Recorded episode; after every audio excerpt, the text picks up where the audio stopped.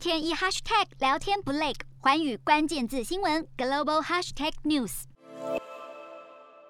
东南亚国家泰国近期放宽了新冠疫情的限制措施，卫生部表示正在准备向回国回到曼谷工作的人来分配第二季或者是第三季的新冠疫苗。根据了解，会有这个政策，是因为大部分在曼谷工作的人原本计划要在家乡接种，可是这样就会中断疫苗接种的进程。为了要确保疫苗的接种不会因为工作的关系而中断，卫生部表示要让这些人在曼谷就能够接种疫苗，希望能够维持良好的疫情稳定度。